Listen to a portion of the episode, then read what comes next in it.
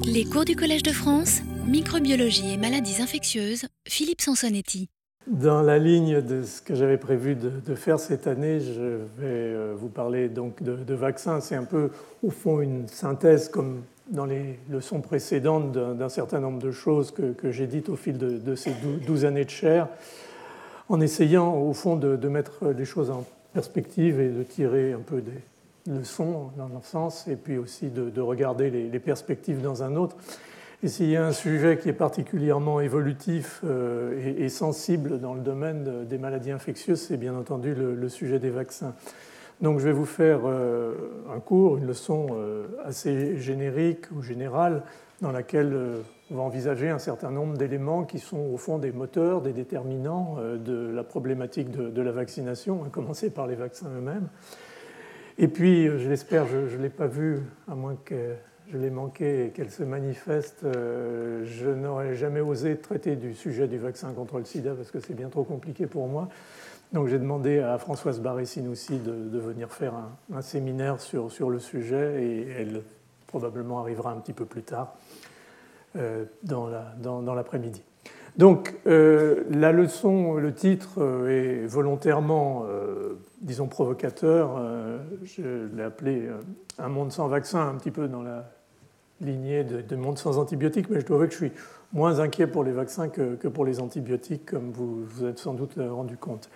Donc ce que je voudrais essayer de voir avec vous, au fond, c'est comment a, évolué ce, paradigme de la vaccination qui a été euh, initié bien entendu à la fin du XIXe siècle avec euh, les travaux de Pasteur, d'ailleurs capitalisant dans une certaine mesure sur ce qui pouvait remonter à la fin du XVIIIe avec euh, la vaccination par Jenner.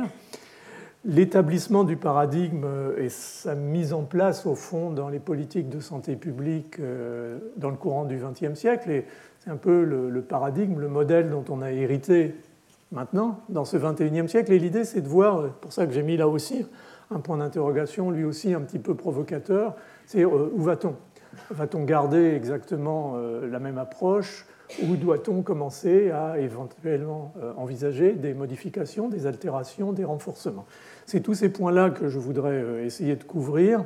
C'est un petit peu ambitieux, donc je serai euh, dans l'incapacité de, rentrer dans les détails, mais je serais ravi, bien entendu, d'essayer de répondre à, des questions si vous voulez quelques précisions. Il y a un ou deux domaines que j'ai dû délibérément laisser de côté euh, de manière à ne pas trop s'égarer.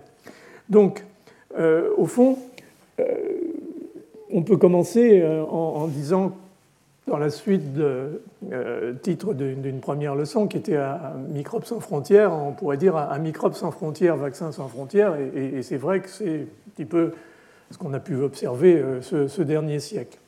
Donc on peut considérer en règle générale que la vaccination euh, que j'appelle universelle, on reviendra là-dessus, a été une success story, pour employer un terme anglais. On a éradiqué la variole, on en a déjà parlé, ça a été finalement officiellement acté par euh, l'Organisation mondiale de la santé en 1979. Alors, je voudrais tout de suite dire que éradication, on en a déjà parlé, mais euh, surtout dans les années précédentes, c'est un terme bien précis. Euh, en matière de maladies infectieuses, on peut contrôler une maladie infectieuse, on peut contrôler une infection d'ailleurs, ce qui n'empêche pas éventuellement sa récidive, sa récurrence.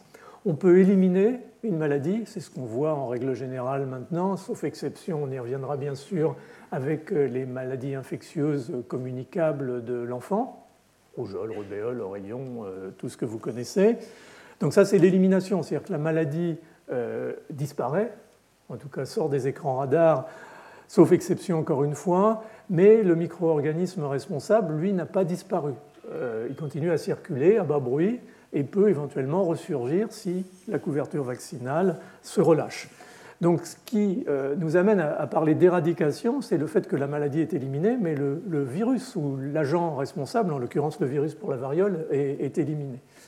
C'est-à-dire ne circule plus, n'existe plus au fond sur la planète, en dehors pour le virus de la variole, comme vous le savez, d'un certain nombre d'instituts euh, très secrets dans lesquels il est gardé très précautionneusement, et on peut espérer qu'il n'y aura pas de, résurgence euh, de cette nature. Néanmoins, pourquoi est-ce qu'on peut éradiquer Est-ce qu'on peut éradiquer toutes les maladies infectieuses? Ce qui a permis d'éradiquer la variole, et probablement c'était l'idée qu'avaient euh, les chercheurs et, les spécialistes de santé publique qui, dans les années 60, ont commencé à se poser sérieusement la question de la possibilité de cette éradication, c'est un certain nombre de paramètres qui ne sont pas nécessairement partagés par toutes les maladies infectieuses. Euh, et, ces paramètres, ils sont au nombre de trois, au fond. Le premier, c'est d'abord et avant tout, bien entendu, d'avoir un vaccin efficace, ce qui n'est pas du tout toujours le cas, malheureusement. Le deuxième paramètre, c'est que les cas cliniques soient toujours patents, c'est-à-dire qu'il n'y ait pas de forme infraclinique de la maladie, de manière à pouvoir les repérer et bien entendu assurer la quarantaine, l'isolement nécessaire en combinaison avec euh, la vaccination telle qu'elle avait été mise en place euh, à cette époque. Et puis la troisième nécessité, bien entendu, c'est qu'il n'y ait pas de réservoir animal. Sinon, le virus va continuer à circuler dans la nature, euh, dans son réservoir animal, et pourra bien entendu à tout moment, si encore une fois la couverture vaccinale est relâchée, de nouveau euh, infecter l'homme et donner lieu à la maladie. Alors il y a eu quelques inquiétudes avec euh, le pox virus de la variole, parce que on a trouvé chez le, chez le singe ce qu'on appelle le monkeypox, mais ce monkeypox peut donner une infection chez l'homme. C'est une infection qui est généralement assez vite abortive, et donc on peut considérer qu'il n'y a pas et on peut même confirmer qu'il n'y a pas de, réservoir animal. Donc vous voyez qu'il faut déjà un certain nombre de paramètres, et donc on ne peut pas assurer qu'on va finalement euh, amener à l'éradication euh, d'un certain nombre de maladies infectieuses, même si on peut s'en euh, rapprocher beaucoup. Et encore une fois, dans tout ça, ça veut dire que si on veut maintenir l'élimination sans pouvoir avoir éventuellement l'éradication, il va falloir garder de façon prolongée, soutenue, euh, une couverture vaccinale de niveau élevé. On va revenir là-dessus. C'est ça, au fond, le, paradigme fondamental euh, de euh, la vaccination universelle tel que je vous le définissais. Alors, dans les autres maladies, on a essayé de faire pareil avec, bien entendu, la poliomyélite. Et au fond, on a réussi assez rapidement dans beaucoup de régions de la planète, en particulier sûr dans les, dans les, pays du Nord, mais maintenant euh, de plus en plus dans les pays du Sud, à assurer la, disparition de la, poliomyélite. On, définit maintenant avec les critères de l'OMS euh, des pays qui sont euh, polio-free, c'est-à-dire qui sont libres de, poliomyélite. Il y en a beaucoup. il en reste deux ou trois, le, Nigeria, l'Afghanistan et le Pakistan, où il existe des, cas encore limités de poliomyélite, mais ça veut dire que le virus est encore présent que le virus potentiellement peut être amené à recirculer. Alors l'idée de l'éradication euh, basée sur euh, l'utilisation du fameux vaccin Sabine, c'est-à-dire un vaccin euh, de virulence atténuée, avec l'idée qu'on allait à la fois protéger les individus par la réponse immunitaire à, ce, vaccin contre les, trois souches de, virus polio considérées, mais qu'on allait aussi pouvoir procéder à une espèce de substitution écologique, c'est-à-dire remplacer au fond les souches sauvages circulantes par euh, les euh, souches vaccinales. Et c'est ce qui a été fait dans la grande majorité des cas, et pour l'instant ne circule plus véritablement euh, à l'échelle mondiale, mais surtout, encore une fois, dans les zones où la polio reste encore présente, même des, de façon limitée, euh, deux, des sérotypes euh, sur les trois ont été véritablement euh, éliminés, éradiqués, on pourrait dire. Et donc on est progressivement, même si les dernières étapes sont, lourdes, longues et, parfois un petit peu décevantes, sur la voie de l'éradication de, de, la polio. Mais vous voyez que ça a pris beaucoup plus de temps, puisque tout ça a commencé dans les années 80-90, et on est encore à courir après les dernières poches de résistance avec des problématiques qui sont non seulement des problématiques euh, médicales, immunitaires euh, et éventuellement logistiques, mais aussi des problématiques sociologiques avec euh, le refus de cette vaccination dans certaines populations, qui bien sûr ne facilite pas les choses. Il y a deux ans, il y a eu plus de, de personnel de santé vaccinateurs tués à l'occasion de leur mission de vaccination contre la polio de cas de polio mortel sur la planète. Donc on voit qu'on rentre euh, à un moment dans des situations euh, un petit peu instables, juste pour dire que ces grandes opérations de, vaccination, d'élimination, d'éradication de maladies comme la variole et, la polio euh, sont quand même, quoique soit certaines difficultés, des succès et en tout cas des, opérations extrêmement impressionnantes sur le plan de l'engagement des, des autorités internationales et des gens qui, réalisent ces, vaccinations.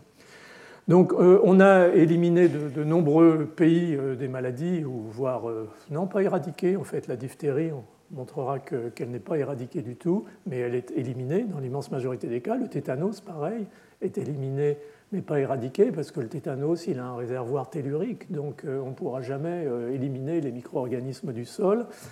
Euh, la, rage, bien entendu, euh, les formes sévères de tuberculose grâce au BCG, avec euh, des limitations qu'on reverra au cours de, cette présentation, qui sont importantes à prendre en considération. C'est un énorme problème de santé publique, ça le demeure en tout cas. la coqueluche, la rougeole, les oreillons, la rubéole, l'hépatite B, à venir les infections entériques, à rotavirus, HPV, le papillomavirus, on y reviendra parce que c'est un exemple des difficultés d'introduction et de compréhension des, politiques de, santé publique et du rôle de vaccins, certains vaccins dans, la politique de, santé publique. Euh, on a, et on y reviendra rapidement aussi, euh, la possibilité maintenant d'éliminer ces infections invasives mortelles à pneumocoque, à Haemophilus influenzae, à méningocoque par euh, ces fameux vaccins polyosidiques conjugués. Donc les choses ont été spectaculaires, en tout cas sous nos latitudes, dans les pays à, disons, haut revenu, mais bien entendu, il a fallu très rapidement, dès les années 80, quand on a au fond découvert le côté dramatique des, difficultés de, mettre en place des systèmes de santé dans un certain nombre de pays à bas revenus, en particulier en Afrique, en Asie du Sud-Est, à l'époque aussi euh, en Amérique du Sud, il a fallu mettre en place des moyens et, des systèmes qui ont permis euh, d'assurer, euh, en toute équité, si possible, la vaccination euh, des enfants en particulier, puisque la vaccination universelle, c'est vraiment une problématique typique de la vaccination pédiatrique.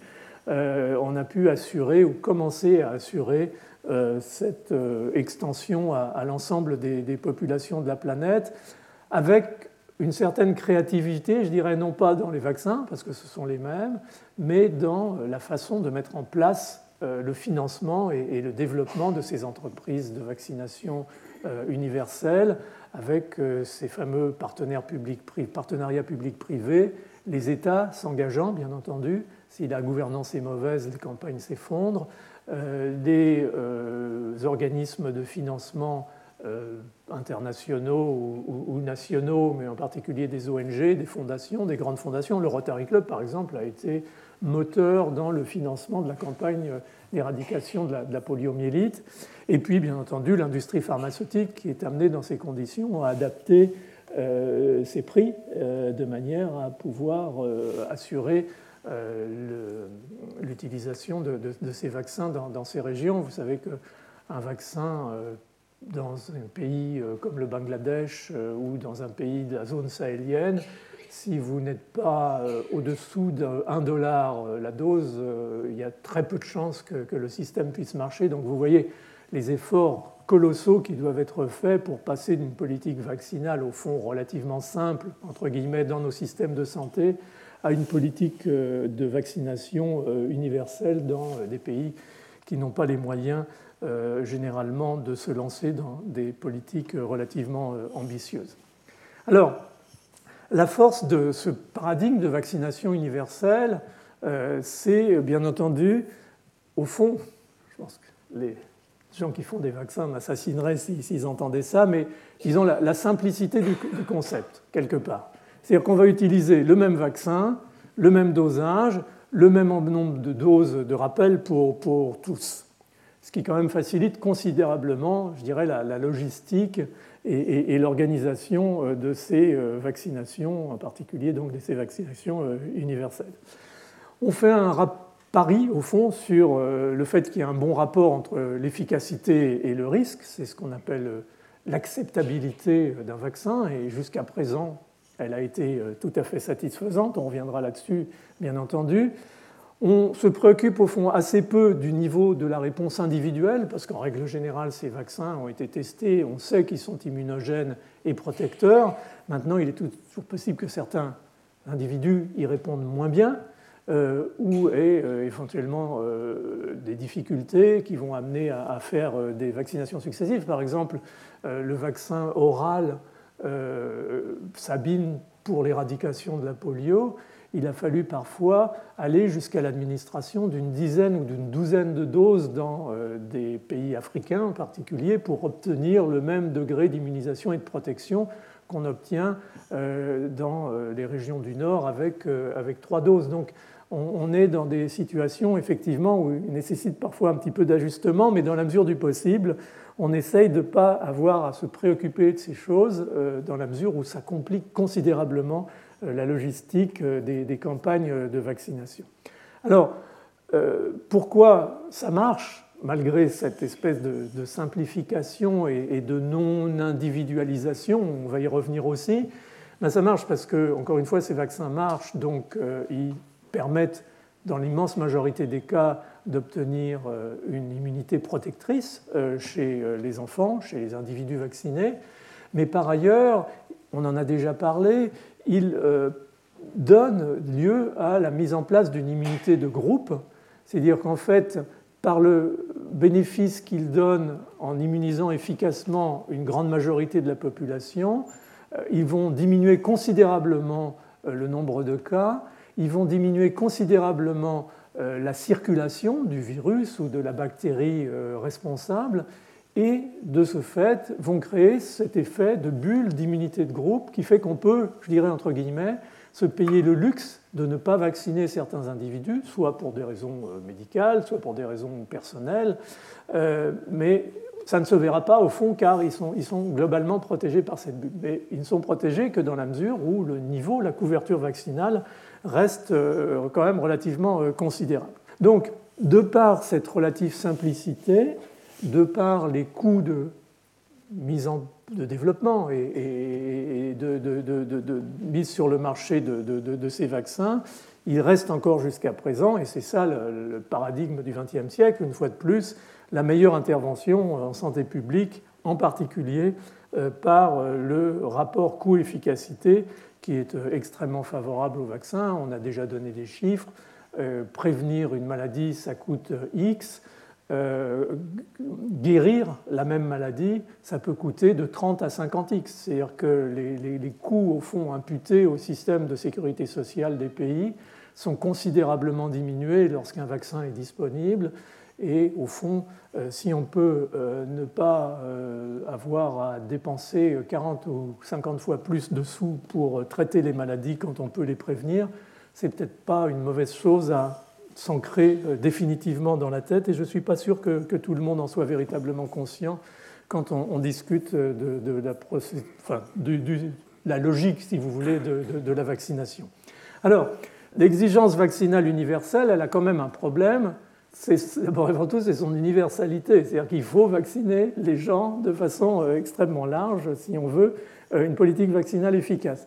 Et je pense, j'en ai déjà parlé ici, mais on peut avec une règle très très simple, une équation très très simple, euh, calculer au fond la couverture vaccinale nécessaire pour assurer l'élimination d'une maladie, parlons pas d'éradication à ce stade, euh, à condition de connaître ce qu'on appelle le R0, vous en avez entendu parler, en particulier par Simon Cauchemez euh, l'année dernière.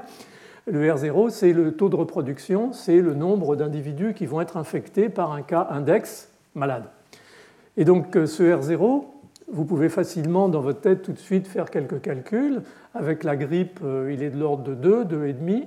Donc vous voyez qu'avec 50-60% de vaccination, euh, on peut raisonnablement, dans une population réceptive au vaccin et répondant correctement, assurer au fond le, contrôle de, la circulation du, virus.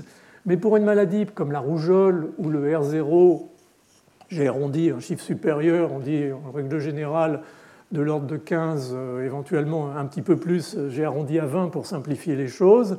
Euh, vous faites le calcul et vous arrivez à la nécessité d'un taux de couverture de vaccination rougeole de 95%. Quand vous entendez euh, à la radio parler de 95%, c'est ça l'équation qui, qui y amène. Et si vous descendez en dessous, et très rapidement, en dessous de cette euh, couteau de, couverture, vous observez de nouveau des cas. Euh, c'est ce qu'on appelle le seuil épidémique. Et le seuil épidémique, dans le cas de la rougeole, est, est, atteint très très, très, très rapidement. Vous voyez sur la, partie droite l'histoire naturelle, je de la vaccination contre la rougeole, qui était marquée lorsque les épidémies survenaient chez des populations non vaccinées par des, des périodes de, très grande incidence et de très forte gravité qui correspondaient probablement à des aspects générationnels euh, d'immunité naturelle qui commençaient à disparaître et, les virus éventuellement modifiés euh, qui revenaient. Euh, donc des, des, situations souvent extrêmement dramatiques avec une mortalité que nous, on a connue par exemple en Afrique. Il y avait encore, il y a 5 ou 10 ans, plus d'un million d'enfants qui mouraient de rougeole chaque année euh, dans euh, les régions sahéliennes, euh, enfin dans, les régions à, bas revenus en général, puisque c'est surtout là encore que la, vaccination s'est mise en place le, plus tardivement. Mais ce que vous voyez, c'est la, la, mise en place de la vaccination dans les milieux des années 70. Ça, c'est une courbe aux États-Unis, mais on aurait la même chose en France montre immédiatement dans les, dans, les années qui suivent, ou le peu d'années qui suivent, la cassure de la courbe, mais un rebond euh, qui d'ailleurs, je suis étonné sur, sur ce graphe, euh, euh, semblait plus important encore, et, ce rebond a amené à montrer qu'il fallait aussi faire des, des, rappels. Et, donc la courbe s'est véritablement définitivement ramenée à, à, zéro, incidence zéro, en tout cas pour un certain nombre d'années, grâce au rappel fait systématiquement. Donc le rappel de la vaccination contre la rougeole est important si on veut véritablement sécuriser euh, le fait de rester euh, au-dessous euh, du seuil épidémique. Et donc, en dehors du, R0, il y a aussi la notion de, rappel qui peut être importante à prendre en considération. Donc, avec tout ça, on imaginait, il y a encore une décennie ou deux, qu'on pouvait non seulement éliminer la rougeole, c'était fait, mais l'éradiquer. Et ça, c'est non seulement pas fait, mais en plus, c'est même remis en question au niveau de l'élimination, puisqu'on voit réapparaître la rougeole à l'heure actuelle. Euh, donc, on a, dit que, la, faiblesse de, cette euh, notion d'universalité euh, était éventuellement quelque chose qui pouvait, au fond, handicaper un petit peu la, mise en place et, le maintien avec le temps de, ces grandes campagnes de vaccination. Donc cette nécessité de, couverture très large, d'universalité de la vaccination, quelque part sociologiquement, elle est un petit peu antagoniste des évolutions de la société actuelle, dans la mesure où la société actuelle devient certes plus individualiste, mais surtout demande de plus en plus et, à bon escient euh, un certain degré de personnalisation. Et on le voit dans tous les domaines de la médecine, on le voit bien entendu dans le domaine du cancer et dans d'autres situations euh, particulières. Donc euh, c'est difficile de, faire admettre éventuellement aujourd'hui qu'il faut vacciner tout le monde et qu'il faut continuer à vacciner tout le monde, alors qu'on vous serine à longueur de temps qu'il faut personnaliser. Et dans le domaine des vaccins, l'argument qui est souvent pris, c'est au fond le risque individuel devant une maladie infectieuse, il varie considérablement. devant le même virus, certains individus vont faire une maladie grave, vont faire une maladie bénigne ou vont pas faire de maladie du tout.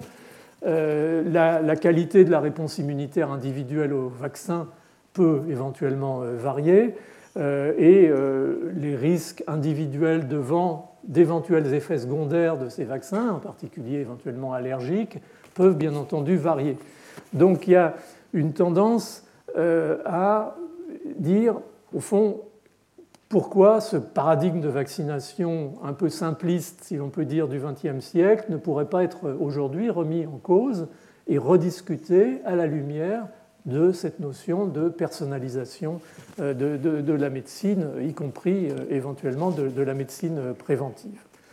Alors, il y a éventuellement euh, des bases immunologiques, génétiques, montrant que certains haplotypes HLA, 1 ou 2, euh, sont associés à soit des faibles, soit des forts niveaux de réponse anticorps contre le vaccin ROR, par exemple, en particulier contre la vaccination rougeole euh, du vaccin euh, ROR. Et il y a beaucoup d'études qui, en fait, montrent ce genre de, situation.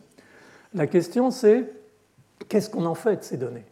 D'abord, est-ce que ça représente un pourcentage relativement large de la population? Donc ça va effectivement possiblement affecter l'efficacité de la vaccination avec cette dose unique du même vaccin, avec le même nombre d'injections ou d'administrations.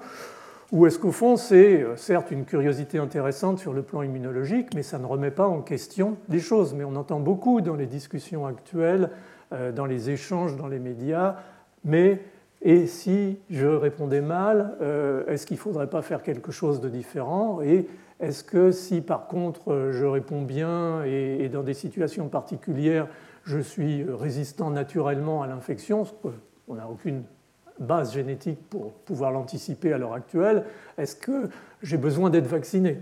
Euh, Voire même, est-ce qu'on ne devrait pas me faire mon titre d'anticorps ou de réponse immunologique cellulaire pour s'assurer qu'éventuellement j'ai euh, des marqueurs, ce qu'on appelle des corrélats de protection, qu'on utilise beaucoup euh, pour analyser les résultats des études cliniques des vaccins. Donc tout ça est passé maintenant dans le domaine public et manié avec plus ou moins euh, d'élégance parfois et, plus ou moins au fond de, bonne ou de mauvaise foi par euh, ceux qui voudraient que la vaccination telle qu'on l'a conçue jusqu'à présent euh, soit remise en question. Mais je pense que c'est une préoccupation légitime, mais qu'il faut véritablement traiter de façon sereine et, au fond en, regard de ce que sont véritablement les situations.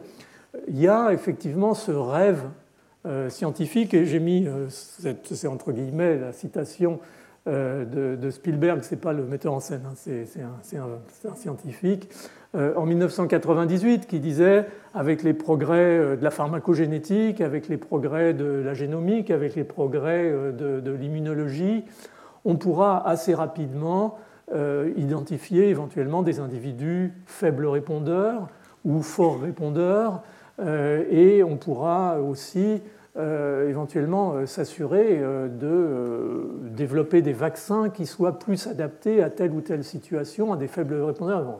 Bon, ça c'est bien, je veux dire, c'est de la science, c'est rationnel, ça nécessite d'être creusé, mais si vous regardez 20 ou 30 ans plus tard, il ne s'est rien passé de tel ou quasiment rien passé de tel, dans la mesure où, au fond, ces approches sont et c'est dommage d'avoir en parlé comme ça, mais c'est une réalité, sont extrêmement chers. C'est-à-dire qu'il faut se faire analyser avant de faire une vaccination pour sa capacité ou non de répondre à tel ou tel vaccin, pour sa possibilité ou non de développer euh, une réponse, euh, enfin, une des effets secondaires euh, et autres arguments de cette nature, on va totalement faire perdre au principe de la vaccination universelle son euh, caractéristique de base qui est euh, le la bonne rapport entre le coût et, l'efficacité de la vaccination. On va multiplier par 10, 20, 100 le coût d'une vaccination, d'une, parce qu'il faudrait le faire pour chaque vaccin,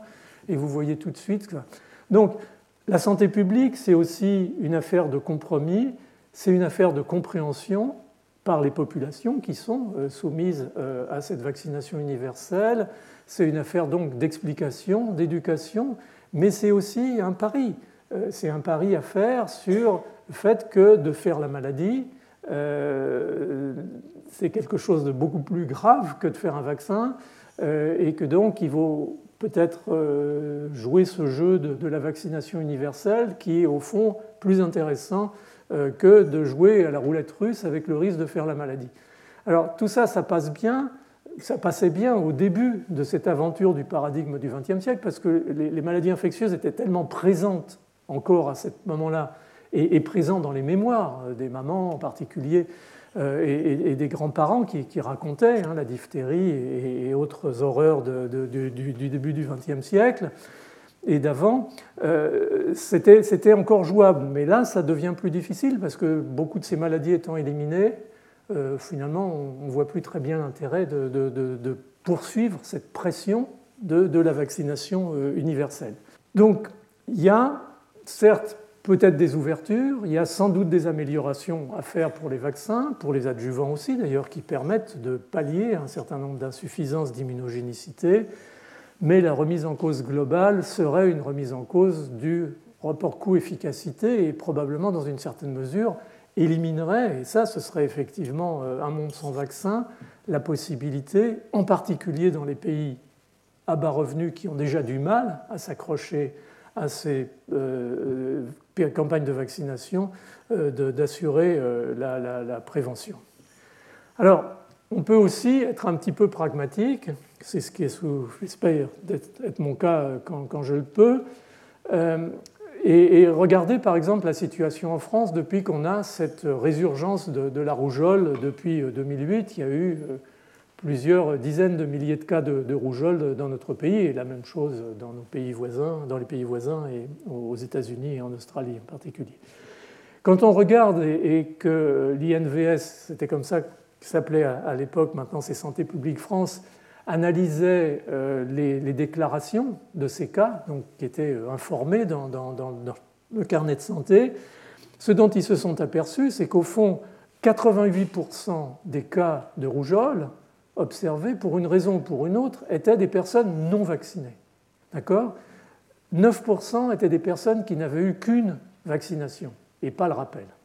Et simplement 2% avaient reçu les deux vaccins dans de bonnes conditions et malgré ça faisaient la maladie. Ce qui veut dire que la fraction de la population qui pourrait bénéficier de cette personnalisation, entre guillemets, si on avait un moyen d'améliorer le vaccin contre la rougeole et faire que 100% des individus répondent de préférence bien sûr à la première dose, on au fond ne résoudrait le problème que, de 2% de cette population de, sujets à vacciner.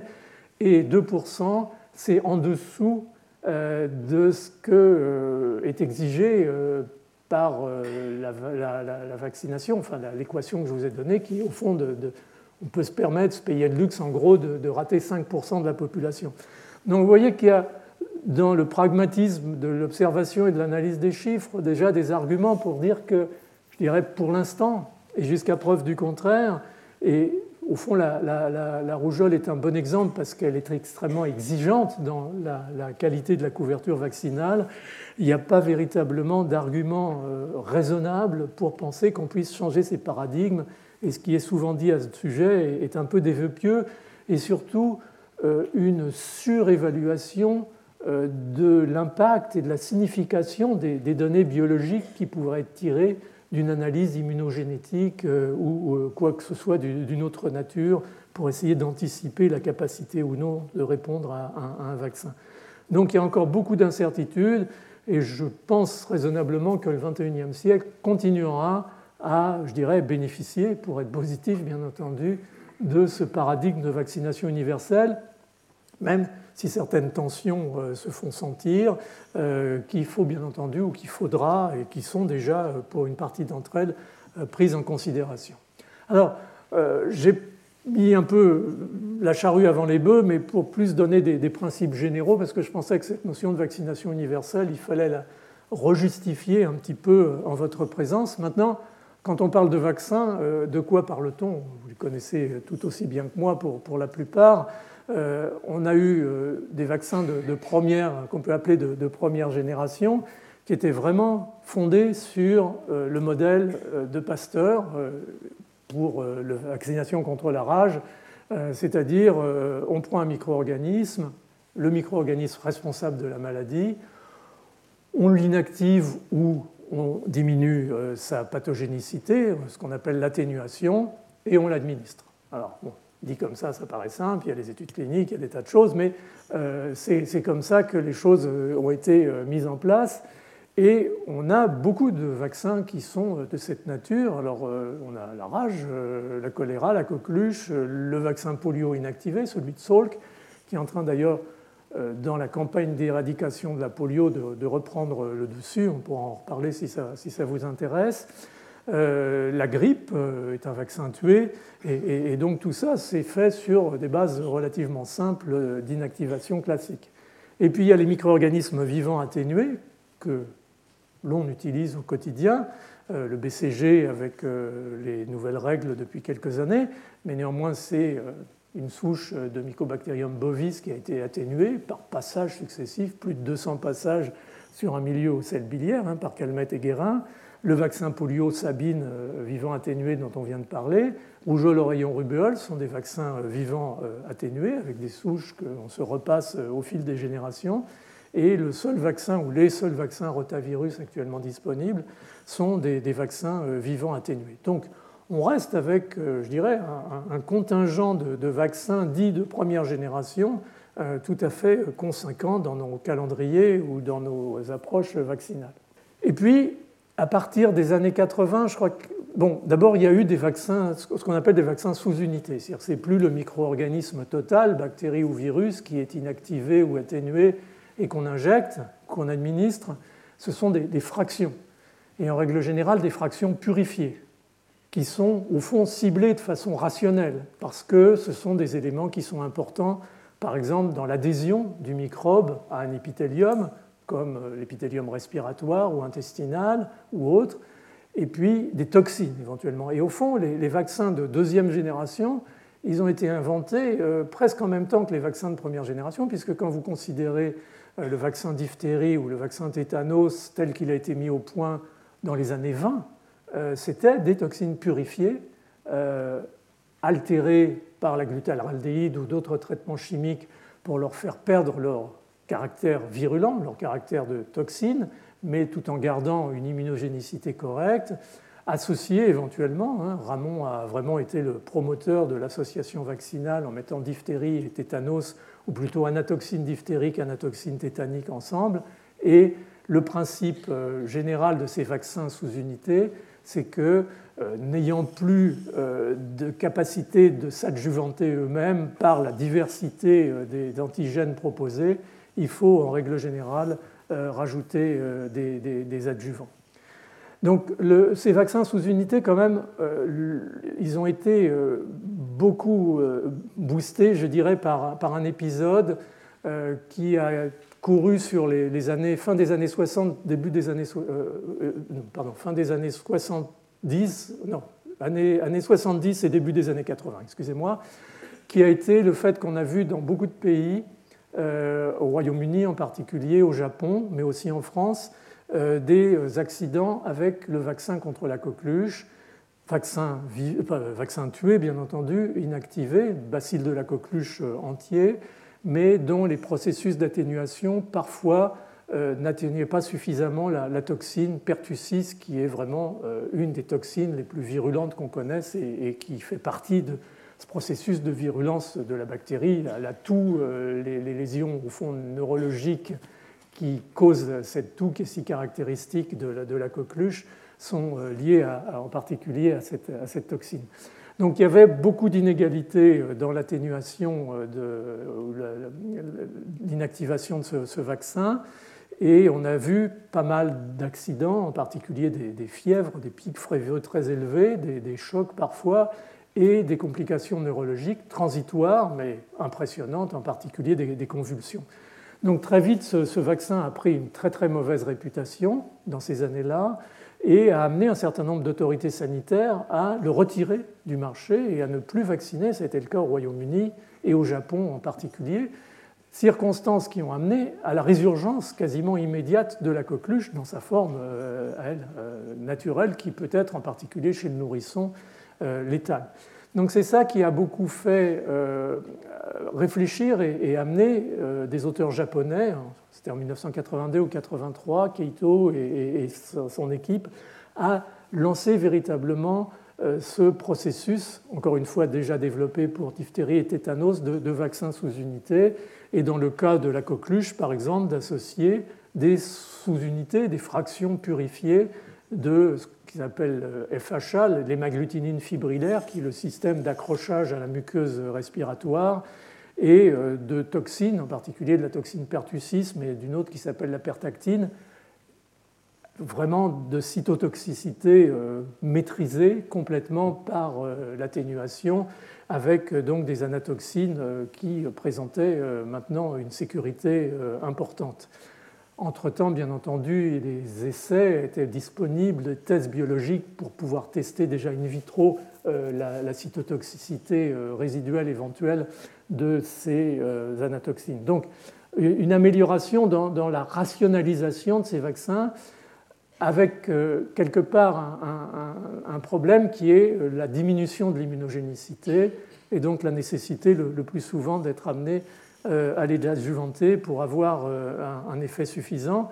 Et le vaccin contre la coqueluche reste un problème. Le vaccin contre la coqueluche, tel qu'il est maintenant, est certes extrêmement bien toléré par rapport au, vaccin ancien euh, cellules complètes, cellules totales, mais est moins immunogène et nécessite des, rappels, y compris des rappels à l'adolescence et au début de l'âge adulte. Et parce que ces rappels ne sont pas faits, en particulier en France, euh, on voit de nouveau des cas de coqueluche, en particulier chez des sujets plus âgés, chez des sujets exposés, en particulier les jeunes infirmières, les jeunes médecins, euh, se retrouvent avec des coqueluches à l'heure actuelle dans les milieux hospitaliers. Euh, parce qu'ils n'ont pas été vaccinés correctement. il faut absolument voir que, encore une fois, la vaccination, c'est quelque chose de sensible et de, difficile, et, et, ça nécessite, si on le fait, une, vraie politique suivie de, santé publique et une vraie compréhension par la population de la justification en particulier de, ces rappels qui, encore une fois, ne sont pas faits. Et puis un grand progrès dans, la vaccination et dans ces vaccins de deuxième génération, ça a été, à partir de, des années 2000, euh, euh, l'apparition de, de, vaccins polyosidiques conjugués. Alors, depuis les années 50, on essayait de vacciner contre les infections par des bactéries euh, encapsulées. Les capsules bactériennes, ce sont des sucres euh, très très complexes euh, que vous voyez ici sur, sur la photo, et tout ce qui est en vert fluorescent, c'est au fond la, capsule du pneumocoque. C'est-à-dire que le volume du pneumocoque, c'est d'abord et avant tout de la capsule, et le reste, c'est la bactérie elle-même. Et cette capsule, elle est importante parce que c'est une capsule qui est antiphagocitaire, c'est-à-dire que c'est les polynucléaires neutrophiles, si la bactérie s'engage dans les tissus et dans la circulation, glissent dessus et sont incapables de phagocyter le microbe. Donc la seule façon de pouvoir efficacement lutter contre ces infections, ou en tout cas prévenir ces infections, c'est de générer des anticorps contre cette capsule en particulier chez les enfants, puisque ce sont des infections euh, hémophilus influenzae, pneumocoques et, et qui sont particulièrement euh, mauvaises chez, les jeunes enfants. Ménécérien méningitidis, c'est plutôt l'adolescent, mais, le principe reste néanmoins. Et donc, si on peut faire des anticorps contre ces capsules, on va bénéficier de ce qu'on appelle l'opsonophagocytose et les polynucléaires qui ont des récepteurs pour euh, le fragment FC des immunoglobulines vont pouvoir assurer efficacement. Seulement, le problème, c'est que euh, au début, on utilisait ces sucres euh, purifiés et l'immunogénicité était très mauvaise, en particulier chez, les jeunes enfants. Et l'immunogénicité était très mauvaise jusqu'à ce qu'on commence éventuellement à, les adjuvanter. Euh, et ça, c'était un processus qui était déjà euh, connu euh, bien avant, donc soit avec des sels d'aluminium, vous en avez tous entendu parler, et aussi entendu parler d'un certain nombre de craintes hein, par rapport à ces sels d'aluminium, on pourra éventuellement en reparler, qui sont des puissants stimulateurs de la réponse humorale, donc de la production d'anticorps protecteurs. Mais il peut y avoir aussi euh, d'autres manières d'adjuvantation, comme le phosphate de calcium, euh, les liposomes, des émulsions de lipides dans l'eau, des fractions microbiennes. Enfin, le, domaine des, adjuvants est, un domaine qui est en train de se développer à l'heure actuelle pour euh, gérer plusieurs paramètres d'une équation qui est complexe qui est d'abord euh, la bonne tolérance, parce que euh, l'adjuvant, c'est en règle générale un, agent pro-inflammatoire, donc euh, il va avoir tendance à donner des effets locaux et, de la fièvre, éventuellement, et puis à gérer aussi son efficacité, son immunogénicité, et éventuellement, on demande de plus en plus à ce qu'il puisse orienter la réponse immunitaire là où on veut véritablement aller pour spécifiquement adresser une question sur un agent particulier. Pour euh, des bactéries encapsulées comme le pneumocoque, par exemple, il faut des anticorps. Euh, pour des virus comme euh, la rougeole ou les oreillons, ou même peut-être à terme le VIH, il faut des anticorps, mais il faut aussi une réponse cellulaire extrêmement puissante, de manière à combiner les deux pour pouvoir neutraliser l'infection et ensuite la réponse cellulaire va dans un dernier temps totalement éradiquer le, virus et, donc permettre la guérison. Donc on a à chaque fois qu'on est parti vers la sous-unité ou vers les sous-unités, on a eu à gérer la nécessité d'augmenter l'immunogénicité et d'utiliser des, des adjuvants. Mais ce qui a été vraiment une très très belle contribution avec ces vaccins polyosidiques conjugués a été au fond le, travail d'un chercheur américain au NIH qui, qui, était un ami, malheureusement il est décédé il y a quelques mois, euh, John Robbins avec sa, collaboratrice euh, Rachel Schneerson. Et euh, l'idée qu'a eu John a été d'associer au fond ce polysaccharide capsulaire, qui encore une fois était peu immunogénique en particulier chez les petits, avec une protéine, et de le conjuguer à ce qu'on appelle un carrière, à une protéine porteuse, qui en règle générale va être l'anatoxine diphtérique, l'anatoxine tétanique ou toute autre protéine. Et ça, ça repose sur une logique euh, strictement immunologique qui avait déjà été déjà euh, envisagée par euh, Antonio Lanzavecchia dans les années 80. Il y avait eu un papier dans Nature en 82 ou 83, je crois, qui est le suivant. Si vous prenez des polysaccharidiques purs, ils vont se fixer sur les cellules B qui ont les anticorps qui sont éventuellement susceptibles de le reconnaître mais vont être incapables de recruter euh, des cellules T qui, vous le savez, sont des cellules qui euh, stimulent la réponse B et euh, augmentent considérablement la production d'anticorps, en particulier dans les situations de second contact avec la nécessité d'avoir des, cellules mémoire.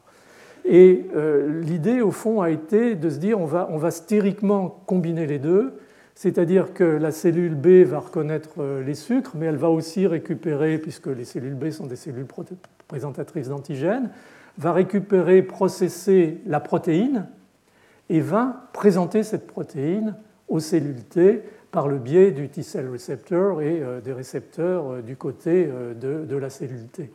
Et donc, cet rapprochement au fond de, la cellule T de, ce système va amener à la reconnaissance du polysaccharide et à l'augmentation en particulier de la production d'anticorps contre ce polysaccharide par ce boost euh, des cellules T qui sont là au fond pour une autre raison, mais qui euh, vont au passage par la stimulation de cytokines et par euh, l'expression augmentée de, récepteurs de coactivité vont permettre cette réponse. Et ça, ça a été vraiment une, révolution dans le domaine et ça valait le coup d'être signalé car ça a permis, ça a débloqué complètement la situation et ça a permis de développer des vaccins anti-pneumocoque, anti-méningocoque et, anti-hémophilus influenzae B euh, efficaces. Et ce que vous voyez sur cette courbe, c'est au fond euh, en haut euh, l'épidémiologie, l'incidence des infections pneumococciques chez l'enfant, alors même qu'à partir des années 70-80, on a commencé à essayer euh, des polysaccharides non conjugués. On voit que les courbes d'incidence ne se modifient virtuellement pas. Par contre, dès qu'on a commencé euh, dans les années, euh, à la fin des années 90 à, vacciner contre le pneumocoque, vous voyez la courbe bleue, c'est l'incidence chez les jeunes enfants et qui, qui est descendue de façon spectaculaire assez rapidement. Vous voyez par contre la courbe rouge qui correspond aux personnes âgées est moins brillante et il y a, un vrai progrès à faire. Si tant est qu'on vaccine les personnes âgées contre le pneumocoque, ce qui n'est malheureusement pas suffisamment le cas, euh, il y a des progrès à faire dans, encore une fois, une certaine personnalisation de la vaccination et, on, en dira un mot. Donc ça, c'est le vaccin pneumocoque.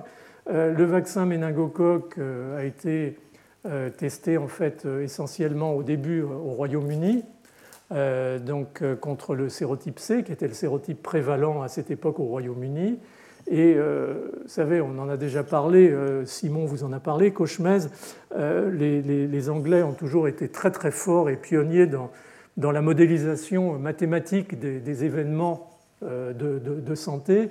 Et ce que nos collègues anglais avaient fait avant la mise en place en 1999-2000 de cette opération, entre guillemets, de vaccination universelle contre le méningocoque euh, avait été de, de, voir deux scénarios. Un scénario, euh, disons, optimiste et un scénario pessimiste. Alors le scénario euh, pessimiste, vous le voyez là, c'est une amélioration, un peu comme je vous ai montré avec le pneumocoque, et puis ensuite il reste malheureusement un bout de chemin à parcourir qui n'est manifestement pas couvert par le vaccin. Et puis un scénario optimiste qui était ce que vous voyez dans, la courbe du bas. Et la surprise a été de voir que euh, le résultat de cette campagne de vaccination était encore plus optimiste que le scénario optimiste, et on n'a pas compris très bien au début ce qui se passait. Et en fait, ce qui se passe, qui est très clair maintenant et qui est important dans cette notion en particulier d'immunité de, groupe, c'est que euh, non seulement ce vaccin protège contre la partie invasive de l'infection à méningocoque, c'est-à-dire quand le microbe passe dans la circulation et va éventuellement ensemencer les méninges. Là, c'est cette histoire d'anticorps euh, anticapsules qui empêche la phagocytose. Mais on, s'est aperçu aussi que euh, ce vaccin, qui pourtant est un vaccin parentéral, était capable de contrôler la colonisation par le méningocoque au niveau des muqueuses. C'est-à-dire qu'en particulier en période d'épidémie, quand une fraction non négligeable de la population est contaminée par le méningocoque, même si un très faible pourcentage font une infection invasive, une méningite et éventuellement en décèdent ou en ont des séquelles, euh, l'avantage de ce vaccin, c'est qu'il va aller chercher, entre guillemets, le microbe à la surface des muqueuses par des mécanismes qu'on ne connaît pas encore très bien, probablement des IgG qui transudent à travers l'épithélium, qui sont en fait rétro-distribués dans la lumière et vont éliminer le portage, ou en tout cas diminuer le portage. Et ça, ça va considérablement diminuer la circulation du micro-organisme, en particulier bien sûr en période épidémique, et permettre de faire profiter au fond aux autres de euh, la vaccination individuelle, puisque euh, ces personnes porteuses vont éventuellement ne plus disséminer le, micro-organisme.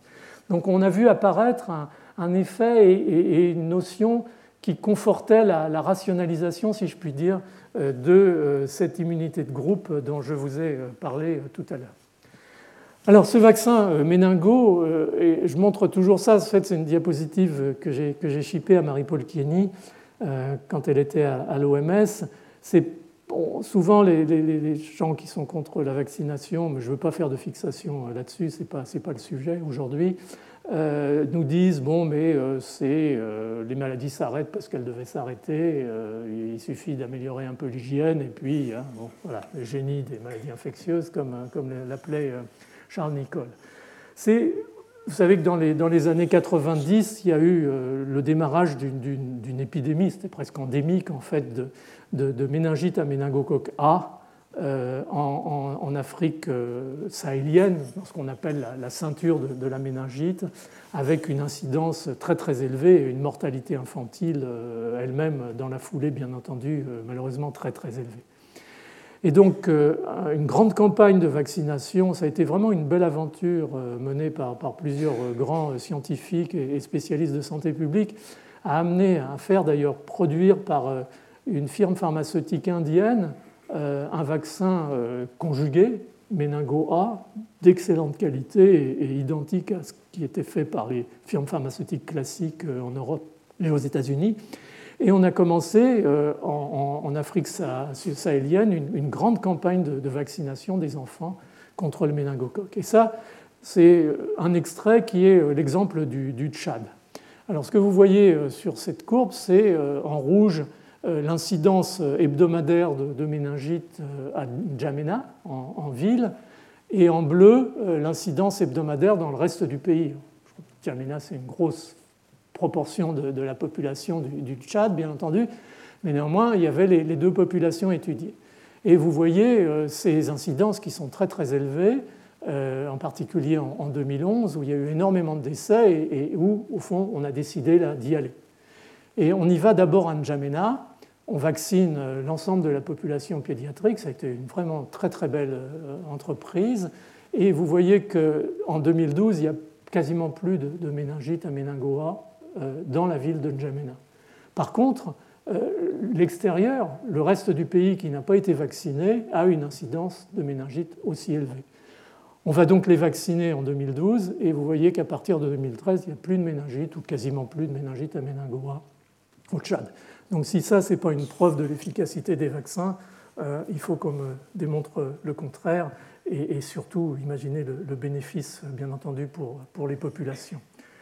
Alors, le, domaine du vaccin, il, a été ces, 20-25 dernières années euh, extrêmement euh, créatif et productif. On, compte en, règle générale un nouveau vaccin chaque année et pas des réarrangements ou des, des, des vrais vaccins nouveaux contre des maladies qui n'avaient pas été touchées ou une reformulation importante.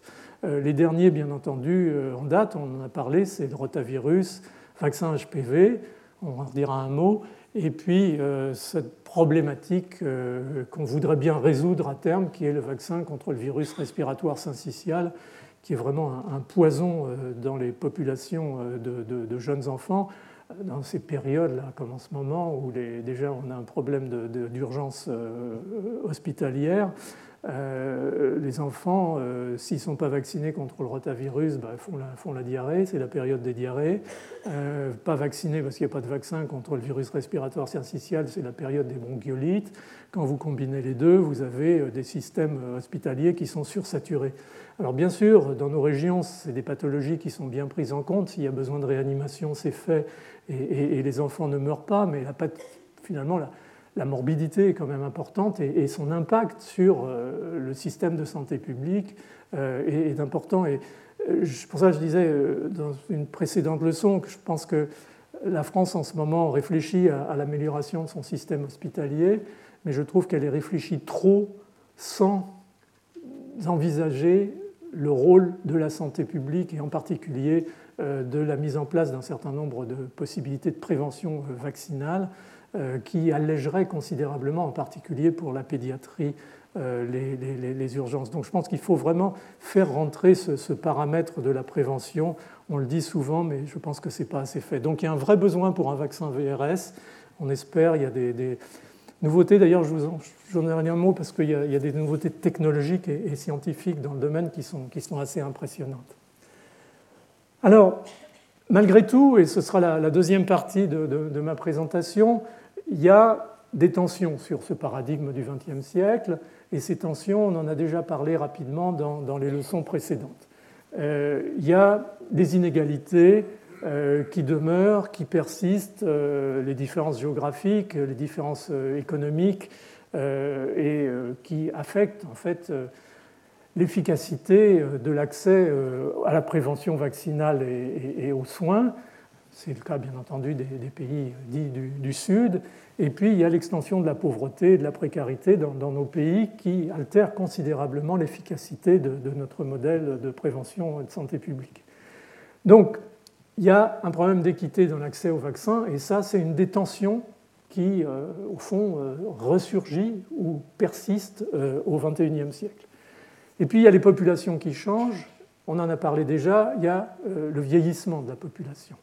Et encore une fois, je remonte cette courbe d'infection à pneumocoque.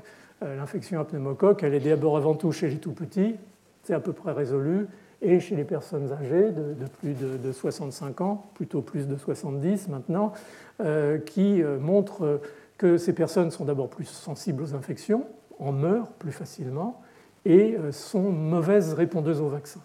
Donc là, il y a probablement une nécessité d'un certain degré d'adaptation.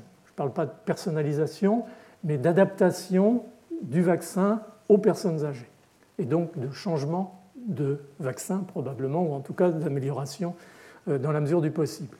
Les maladies changent, on a parlé euh, effectivement de tout ce qui concerne au fond la médecine moderne, euh, qui est de plus en plus ambitieuse et, qui va donner lieu à des thérapeutiques souvent agressives et, donc à bien souvent une altération transitoire ou prolongée du système immunitaire, cancer, leucémie, transplantation, maladie auto-immune, tout ça génère une population de patients qui, même en rémission, même guéris, vont rester parfois euh, immunodéprimés et pour lesquels, au fond, l'efficacité de la vaccination n'est pas du tout prouvée dans, beaucoup de cas. Donc il va falloir là aussi probablement, même si c'est euh, une minorité euh, d'individus, leur permettre un accès normal à la santé par cette vaccination améliorée et une capacité de vivre normalement, de circuler éventuellement même dans des régions endémiques euh, si c'était euh, nécessaire.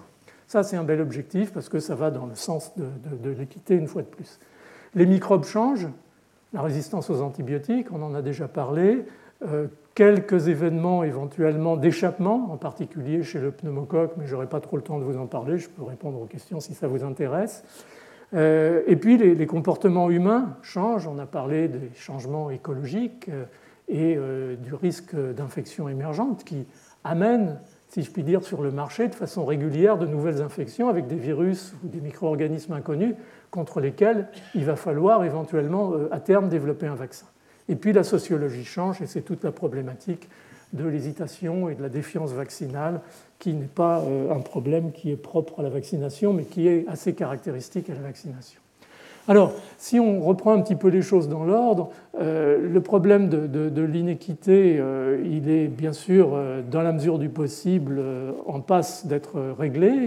il y a eu énormément d'efforts faits ces dernières années pour aider à l'amélioration de la couverture vaccinale. C'est ce qu'on appelle le programme élargi de vaccination, hein, qui est largement calé sur le programme de, vaccination universelle, tel qu'on en a parlé de l'enfant. Mais on voit, il suffit de regarder les codes couleurs, que par exemple, euh, une trentaine de pays dans le monde n'ont pas encore éradiqué le tétanos néonatal, montrant au fond que la population n'est pas suffisamment euh, vaccinée euh, contre cette maladie.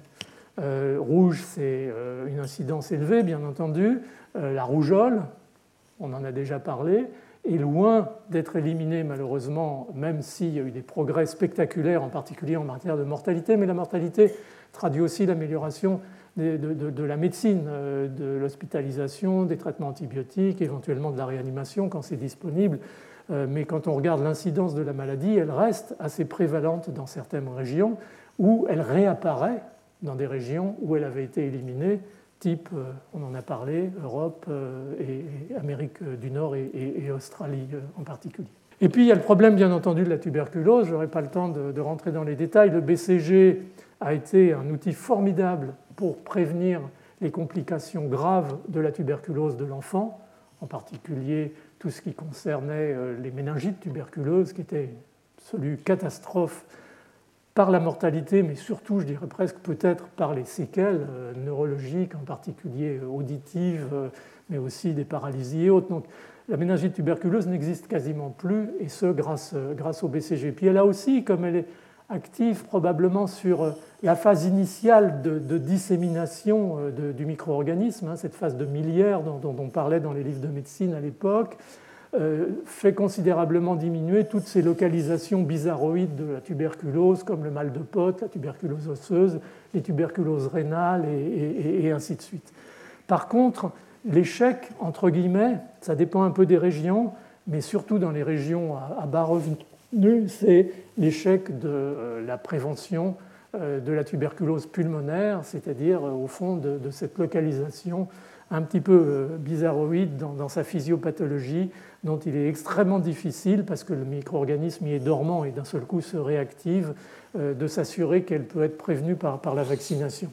Et puis est arrivé par là-dessus, dans les années 80-90, le sida, qui a été un, boost absolument épouvantable pour la, tuberculose et, le système euh, a, échappé euh, assez rapidement. Donc on en est à l'heure actuelle, certes, des progrès, mais euh, des difficultés encore à, aller jusqu'au bout des choses.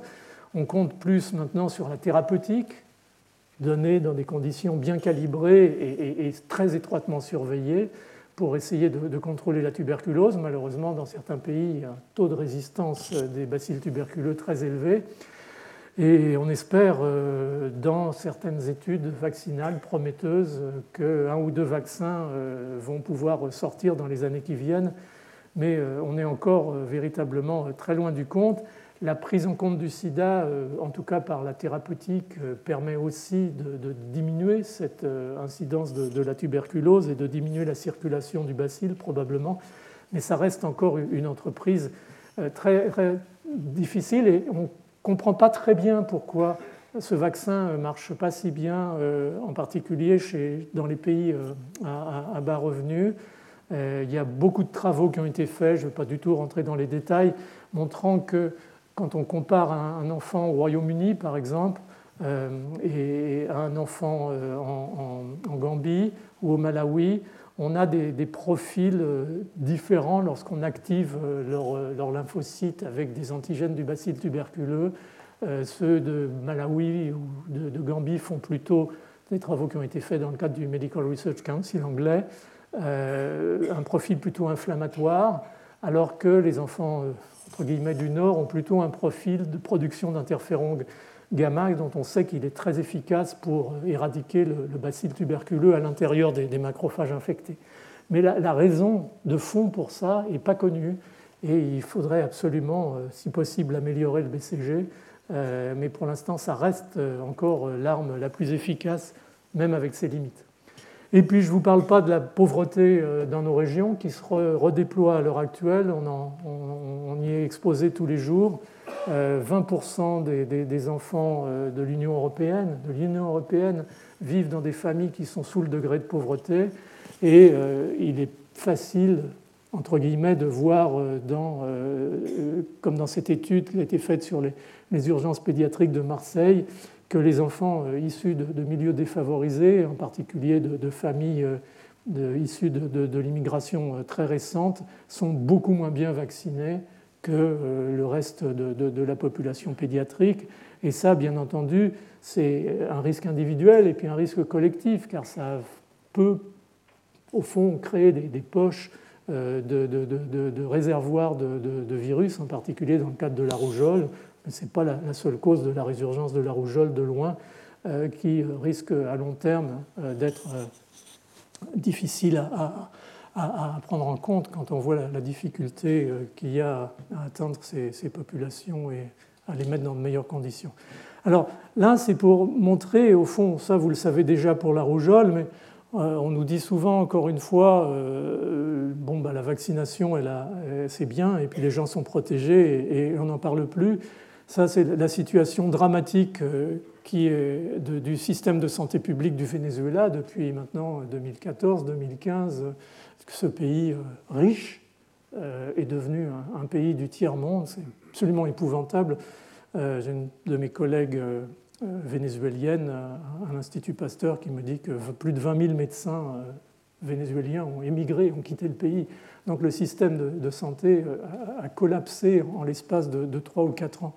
Et on a vu bien sûr tout de suite, parce que les vaccinations ne sont pas faites, non seulement revenir la rougeole, c'était attendu, c'est un marqueur extraordinaire malheureusement d'insuffisance de la couverture vaccinale, mais la diphtérie, on en est maintenant euh, c'était 2018, je ne vois pas très bien, 2018, 5000 cas de diphtérie. Euh, en France, en 1920, il y avait 3000 cas de diphtérie euh, chez l'enfant. Hein. Donc vous, voyez que le, germe, il circule. Le Corynebacterium diphtheriae, porteur de la toxine, il est dans des réservoirs chez des individus, chez des animaux, mais il suffit que la pression vaccinale soit levée et, on revoit ces maladies. Et ce qui se passe au Venezuela actuellement est presque un, cas d'école. On revoit du paludisme au Venezuela, mais ça c'est un peu différent de, la problématique vaccinale, en tout cas à ce stade, mais c'est presque un, euh, un, coup de projecteur sur ce que pourrait être notre monde sans vaccin. C'est-à-dire cet retour des maladies infectieuses qu'on nous dit disparues et qui en fait ne, demandent qu'à réapparaître parce que euh, ces micro-organismes euh, circulent. Alors, pour parler d'autres tensions, il y a cette problématique, de, bien sûr, de, l'âge des populations, de l'augmentation de, la pourcentage de la population, euh, en particulier française, mais c'est un phénomène général maintenant, euh, et donc sa sensibilité aux infections, en particulier à la grippe, qui, vous le savez en plus, est euh, le mécanisme d'induction de, l'infection à pneumocoque. C'est souvent d'une surinfection à pneumocoque que les personnes âgées décèdent lorsqu'elles ont la grippe. Et donc, euh, vous voyez que, au fond, quand vous regardez la, morbidité, elle est euh, à la fois éventuellement chez, les jeunes, mais aussi euh, beaucoup chez les personnes âgées, surtout la, grippe qui, revient chaque année avec ces trois, trois, sérotypes. Mais quand on regarde la mortalité qui est en haut à droite, ce sont essentiellement les, personnes âgées qui, décèdent de la grippe. Alors, il y a un problème avec la vaccination antigrippale euh, d'abord parce que la couverture vaccinale est, relativement faible. Ensuite, parce que le, vaccin n'est pas très efficace. Euh, il l'est relativement chez euh, les adultes, de l'ordre de 60% de, protection, mais il l'est beaucoup moins chez les personnes âgées, de l'ordre de 40%, ce qui laisse une frange très très large, même chez les personnes vaccinées, de risque de développer la grippe. Alors souvent, la grippe est moins grave, mais chez une personne âgée, tout ça est, relatif. Alors parfois il y a une explication parce qu'il y a eu une mutation après, très tôt après que le virus, comme vous savez, est remis à, jour chaque année. et, ça a été le cas dans l'hiver 2014-2015 où il y a eu une surmortalité liée à une mutation dans, le sérotype H3N2. Mais euh, en 2016-2017, où il y a eu une surmortalité aussi, ce n'était pas du tout euh, un problème de, vaccin, c'est un problème de de vaccination de la population générale, donc de manque de bulles de protection euh, pour les personnes soit non vaccinées, soit âgées et répondant mal au vaccin. Vous pouvez bien sûr vous référer à tout ce que les médias ont, pu dire sur la grippe dans les EHPAD nos personnels de santé sont insuffisamment vaccinés contre la grippe et, la grippe, la vaccination contre la grippe était obligatoire dans les hôpitaux jusqu'à 2006. En 2006, l'obligation a été levée et on a vu euh, la couverture vaccinale s'effondrer. Alors c'est vrai qu'on a du mal à, s'exprimer très fort là-dessus parce qu'on sait bien sûr nous-mêmes que le vaccin n'est pas top, mais euh, quand même euh, il a un certain degré d'efficacité et il permet surtout de, contrôler la, circulation du virus, euh, ce qui serait déjà un, avantage. Donc il faut essayer, encore une fois, c'est de la semi-personnalisation, c'est de la personnalisation à l'échelle de, groupes, d'âge ou euh, d'individus immunodéprimés ou, autres.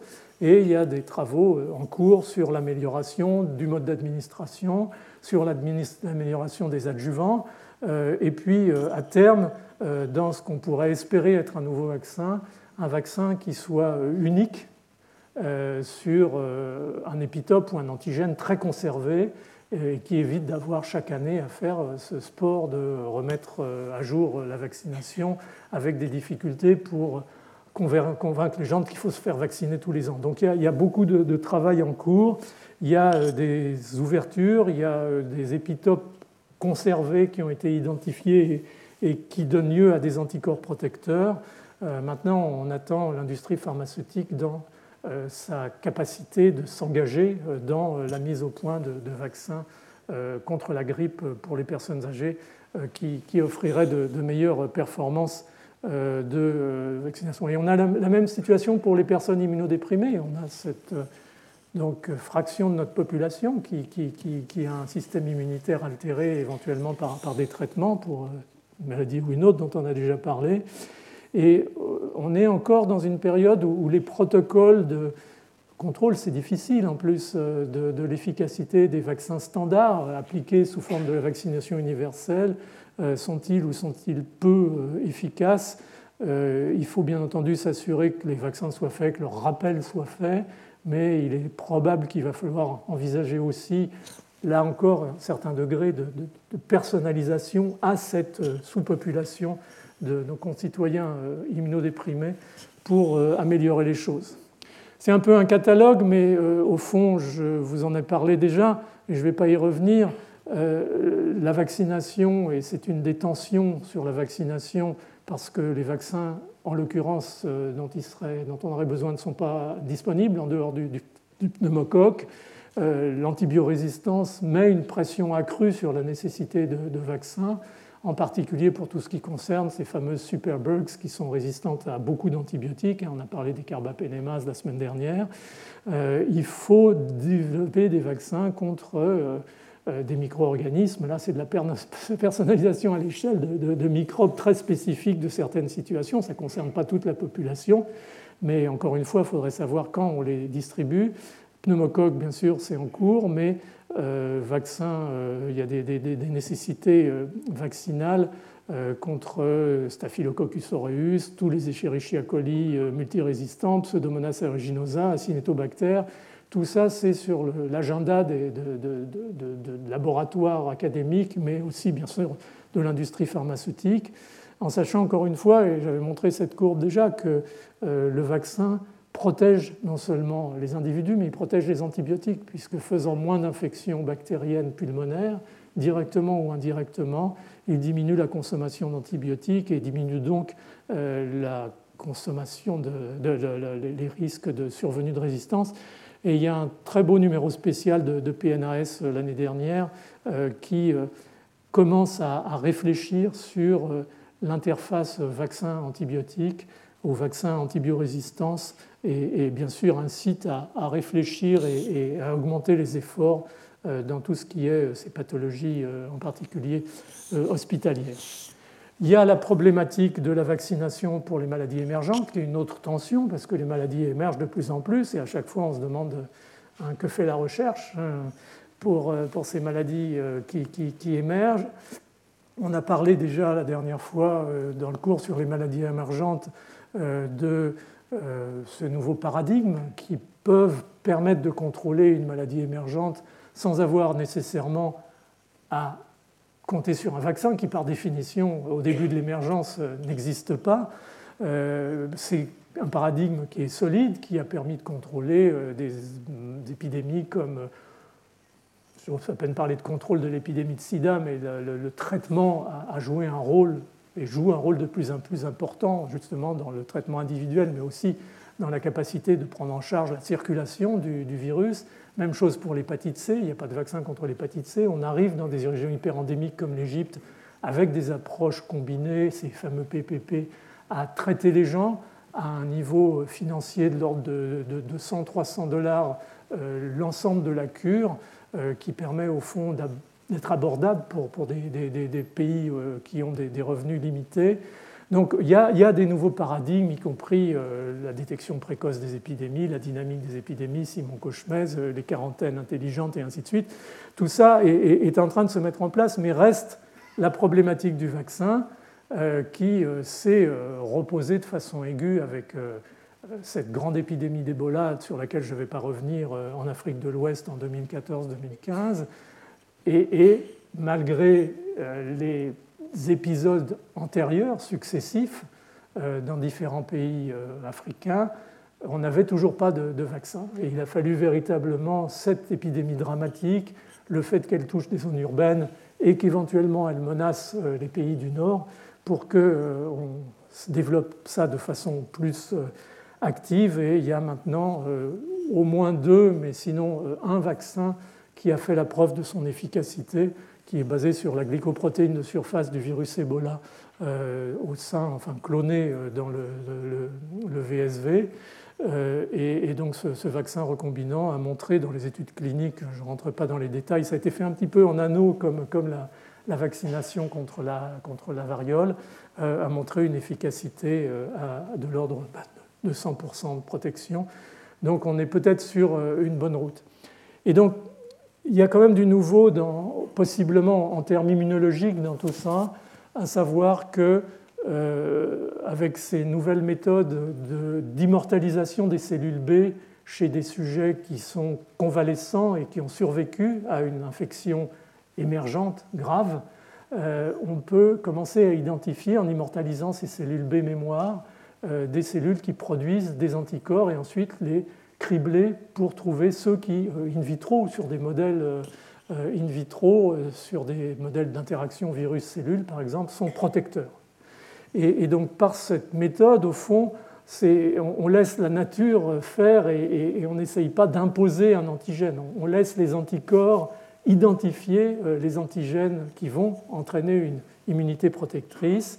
Et, grâce à cette approche qui a été, où Antonio Lanzavecchia et Michel en, Suisse et Michel Nussenswag à New York ont été vraiment les pionniers. Lui, Antonio pour des tas d'infections et, Michel pour, surtout pour le VIH, euh, ont permis d'identifier maintenant en, 3-4 mois, on peut identifier et, valider un anticorps monoclonal ou plusieurs anticorps monoclonaux qui sont vraiment protecteurs contre, contre le processus infectieux.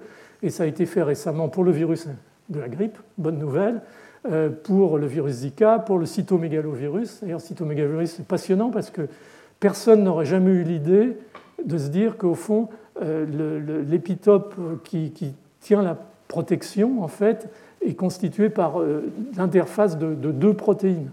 Et, d'habitude, ben, on purifie les, protéines et puis on, les injecte et on voit si elles entraînent des anticorps protecteurs. Là, il faut vraiment une zone, et ça c'est seulement l'anticorps protecteur qui va vous le dire, ce n'est pas vous qui pouvez le deviner. Et pour le cytomégalovirus, il y a un, vaccin maintenant basé sur cette approche, parce que finalement, ces, ces anticorps monoclonaux, ils pourraient servir très vite en sérothérapie dans ces infections émergentes, de manière à au moins essayer de diminuer encore une fois la circulation, voire même à améliorer les symptômes, mais bien sûr à identifier les bons antigènes qui vont permettre de, fabriquer le, vaccin.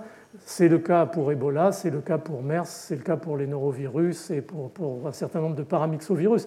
Donc ça, c'est un, un, vrai changement d'échelle. Et puis je voudrais terminer pour parler du, dernier zone de tension sur la vaccination, qui est ce qu'on appelle l'hésitation ou, la, défiance vaccinale, c'est un peu, au fond, le choc entre la, sociologie et, la rationalité scientifique. Euh, cette étude qui a été faite, euh, publiée en, 2016 par euh,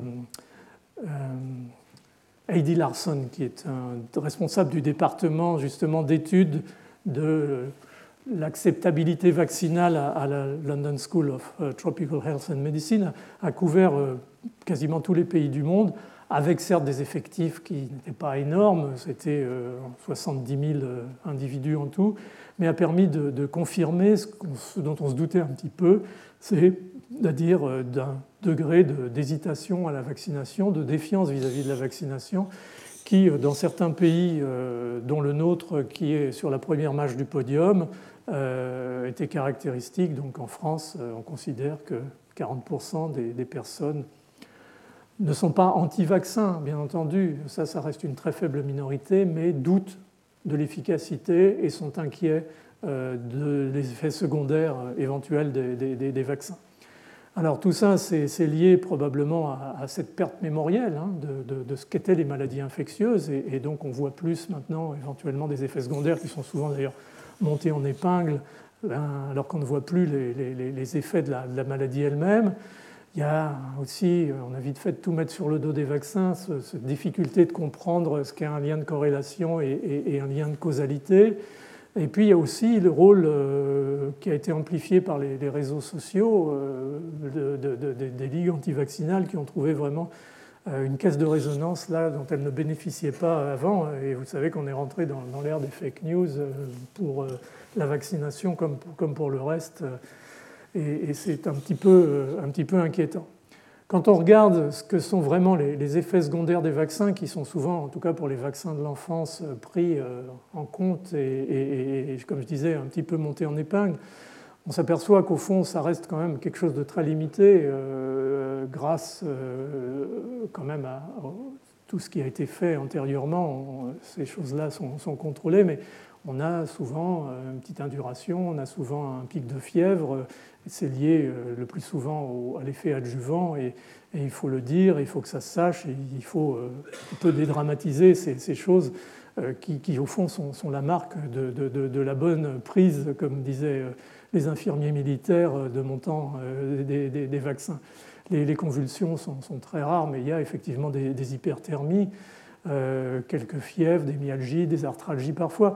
ça, reste quand même, bien sûr, il y a ces effets secondaires, il ne faut, il faut pas les nier, mais ça ne remet pas a priori en cause, quand on voit ce que peut être le retour des maladies infectieuses, euh, la nécessité, euh, bien sûr, de, vacciner. Et euh, on a vu cette intervention dans une conférence de presse qu'on avait organisée, d'ailleurs, où, Françoise Barré était présente il y, a, il, y a, un an et demi, non, il y a deux ans maintenant, où Véronique Dufour, qui était la responsable des, PMI de la région parisienne, donc qui avait pratiqué euh, en 17 ans euh, quelque chose comme, euh, plusieurs millions de, de, vaccinations, un million, plus d'un million et demi, avait noté une fois un accident allergique grave où il avait fallu utiliser de l'adrénaline parce qu'un enfant faisait une, urticaire géante. Donc on voit quand même qu'il y a des, effets secondaires, il faut les, connaître, il faut bien sûr les répertorier mais on n'est pas dans cette espèce d'Armageddon que, certains euh, veulent, nous décrire. Et puis surtout, tout ce qui est euh, effet à moyen et long terme euh, a été souvent brandi et c'est dégonflé parce que ça ne résiste pas à, des études épidémiologiques sérieuses. C'est le cas de la mort subite du nourrisson, c'est le cas des dommages cérébraux de la coqueluche. Les enfants, certes, autant de ces vaccins cellulaires pouvaient faire des, épisodes d'épilepsie, mais c'était transitoire et il n'y avait pas de lésions secondaires. La rougeole, l'autisme, c'est de la fraude scientifique, maintenant c'est bien établi. Il a fallu néanmoins 12 ans pour que le journal en question euh, retire cet article frauduleux. Euh, la vaccination contre méningite euh, à hémophilus B qui augmenterait le diabète, ce n'est pas du tout démontré.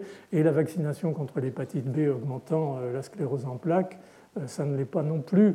Et, toutes les études, y compris celles de l'OMS, montrent que beaucoup de tout ça tient plus au, fantasme qu'à la réalité.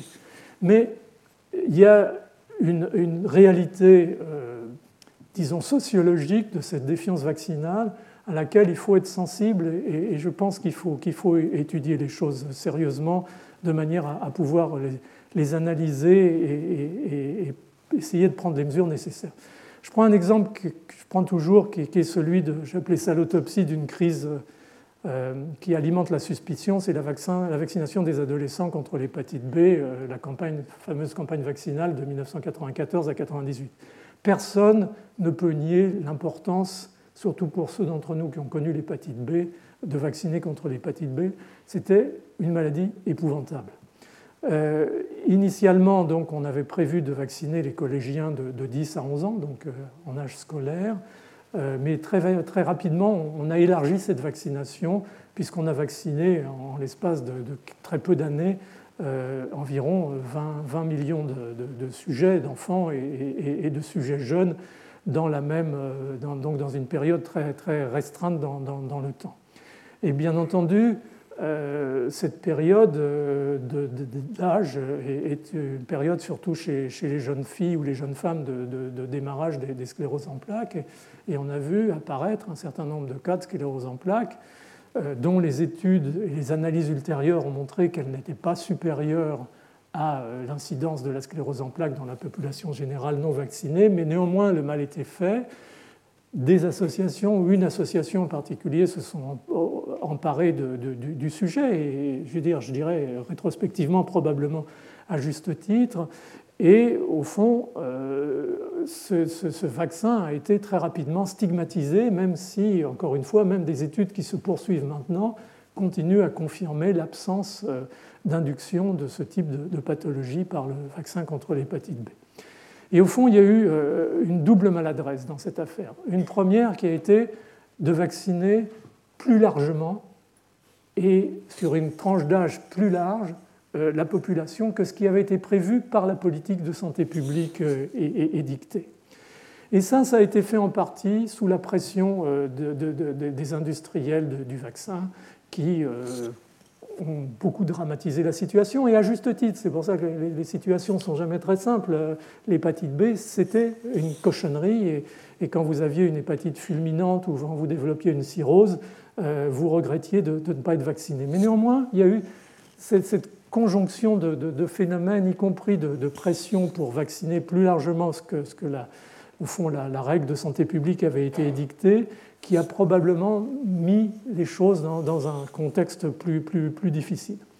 Résultat des courses, euh, ce que l'État, dans sa grande sagesse, a décidé en 1998, c'est-à-dire quatre ans plus tard, c'est d'arrêter la vaccination contre l'hépatite B.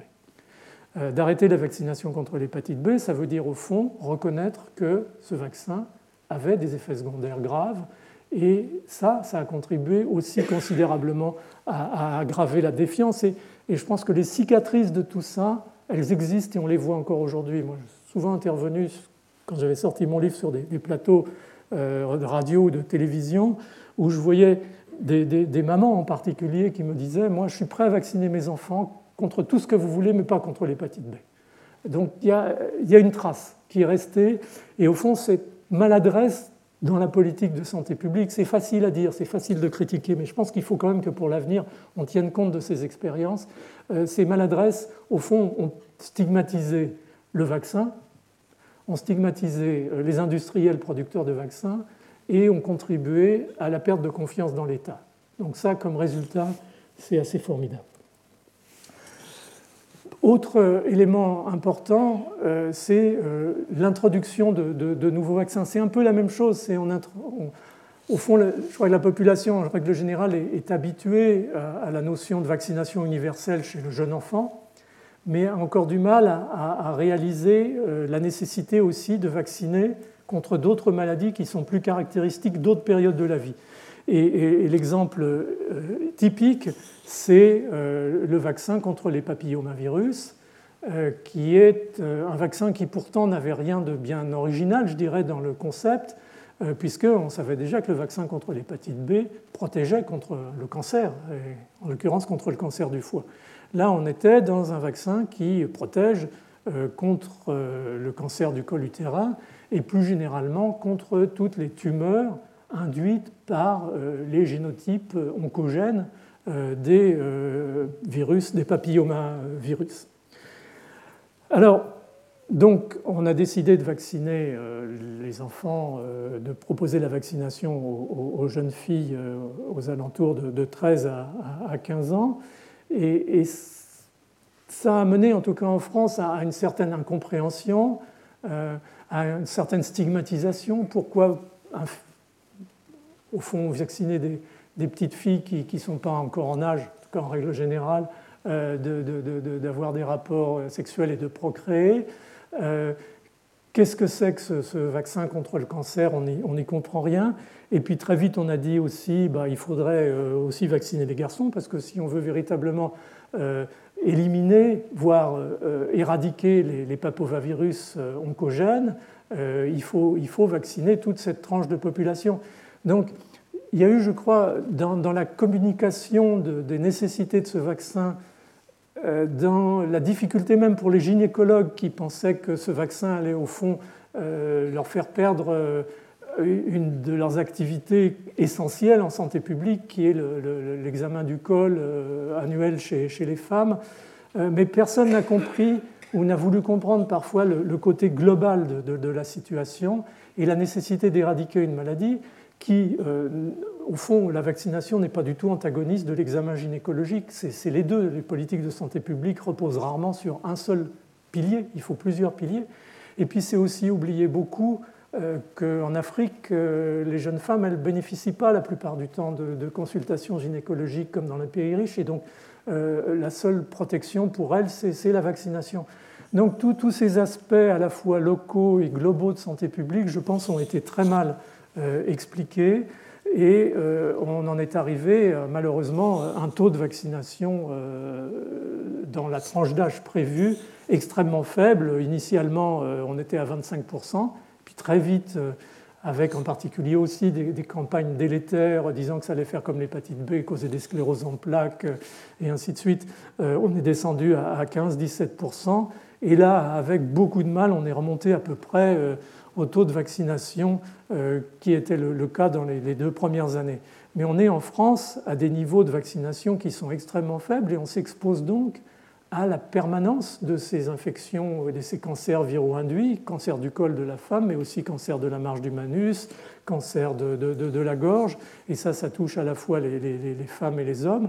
On, est et on sera probablement, si on ne le fait pas, si on ne fait pas ce rattrapage de la couverture, dans 10 ans ou 15 ans, avec euh, toujours euh, un millier de femmes qui meurent chaque année de cancer du col de l'utérus, alors que chez nos voisins, euh, le taux de vaccination est très élevé.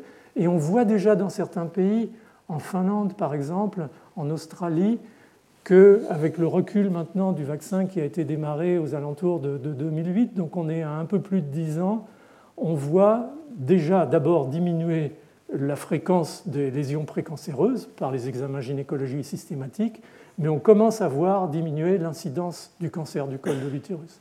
Donc le prochain scandale sanitaire en France, ou un des prochains scandales sanitaires en France, ça va être celui-là, ça va être celui de la non-vaccination. Et on nous dira pourquoi n'a-t-on pas vacciné les gens, pourquoi n'a-t-on pas éradiqué ce virus alors qu'on avait les outils pour le faire? Je vous laisse juge de la réponse à, apporter euh, à ce moment-là. Donc ça, je passe parce que c'était juste pour vous rappeler que quand on arrête de vacciner, la maladie revient. Et pour la rougeole, ce n'est pas euh, une, mince affaire. Et au fond, qu'est-ce qu'on peut trouver comme solution à tout ça? Euh,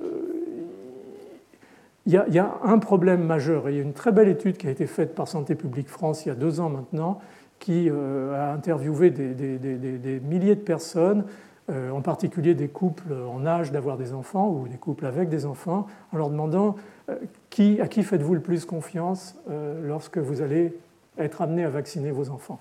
Et l'immense majorité des, gens ont répondu notre médecin, bien entendu, notre pédiatre ou notre médecin généraliste quelques-uns aussi le pharmacien, et puis après ça, ça, diminuait en, intérêt. Donc ça positionne vraiment le, médecin au centre du dispositif. Et il est clair que l'enseignement de la santé publique dans nos facultés de médecine est, j'emploierai pas de qualificatif trop désagréable, mais loin d'être euh, optimal. les cours sur les vaccins, on n'en parle même pas. Ce qui fait que lorsqu'un médecin, euh, qui d'ailleurs ne bénéficie pas d'enseignement post-universitaire euh, non biaisé et, organisé, va se trouver en prise avec des parents qui lisent les choses sur Internet, il va se trouver très très vite en porte-à-faux et, sans argument pour valider euh, la, nécessité de la vaccination. C'est pour ça que provisoirement, probablement, la décision d'obligation vaccinale était quelque part une bonne chose parce que elle, au fond, enlève un peu de cette pression euh, sur, le médecin euh, qui peut, au fond, argumenter du fait que la loi, c'est la loi et, on n'en parle plus. Mais on sent bien que ce n'est pas une solution d'avenir non plus. L'avenir, c'est de, comprendre à la fois pour les personnels de santé et pour la population en général ce que sont les, grands enjeux de, santé publique. Bien sûr, il faut améliorer les vaccins, bien sûr, il faut améliorer les adjuvants, bien sûr, il faut certains vaccins à l'échelle de, certains euh, groupes de population, on en a parlé, les personnes âgées, les sujets immunodéprimés, il faut améliorer les modes d'administration, euh, il faut améliorer la pharmacovigilance, surtout sur le long terme, si on veut pouvoir répondre aux personnes qui nous disent oui, il n'y a pas d'effet euh, important immédiat, mais sur le long terme, est-ce que vous pouvez vraiment nous prouver que ces, ces, vaccins ne sont pas responsables de l'augmentation de la fréquence de l'autisme et, ainsi de suite. Il faut absolument avoir une pharmacovigilance qui soit beaucoup plus solide et ça, ça a un coût et donc je ne vous fais pas de commentaires. Euh, il faut soutenir la, recherche dans, le domaine euh, de ce qui génère la, méfiance contre les vaccins. Je pense tout ce qui concerne les adjuvants, la, neuroimmunologie, qui est une discipline en, plein essor, l'auto-immunité. il faut soutenir le réinvestissement de la recherche dans le système académique sur, euh, sur les vaccins et l'immunité contre les maladies infectieuses. Euh, il faut aussi exiger un peu plus de transparence de l'industrie pharmaceutique, qui n'est d'ailleurs pas toujours directement responsable de ce qu'on lui attribue. Euh, en ce moment, on, a mis la pression sur, sur, sur la vaccination. les gens commencent à être convaincus qu'il faut effectivement de nouveau efficacement vacciner, mais en même temps, il y a une crise sur la disponibilité des vaccins. Qu'est-ce qu'on fait avec ça? Pas d'ailleurs euh, nécessairement l'industrie pharmaceutique qui, en gros, fait ce qu'elle peut dans le domaine avec l'augmentation énorme de la demande à l'échelle de la planète, mais plus les circuits de distribution euh, qui euh, s'organisent effectivement sur un mode capitalistique qui est sûrement à, revoir, car c'est des choses qui sont assez insupportables. Donc il y, a, toute une politique de santé publique autour du vaccin qui doit être reconstruite, et, ça, encore une fois, ce n'est pas toujours à l'échelle de, nos politiques, euh, vu le, court terme de, de, leurs objectifs, malheureusement, du fait de, nos systèmes. Euh, et puis, il peut y avoir du, high-tech qui, rentre là-dedans. Euh, je vais prévu de parler un petit peu de ces, ces vaccins synthétiques qui permettent d'amener le vaccin quasiment au niveau de, molécules pharmaceutiques, mais ce sera pour pour une autre fois, s'il y a une autre fois.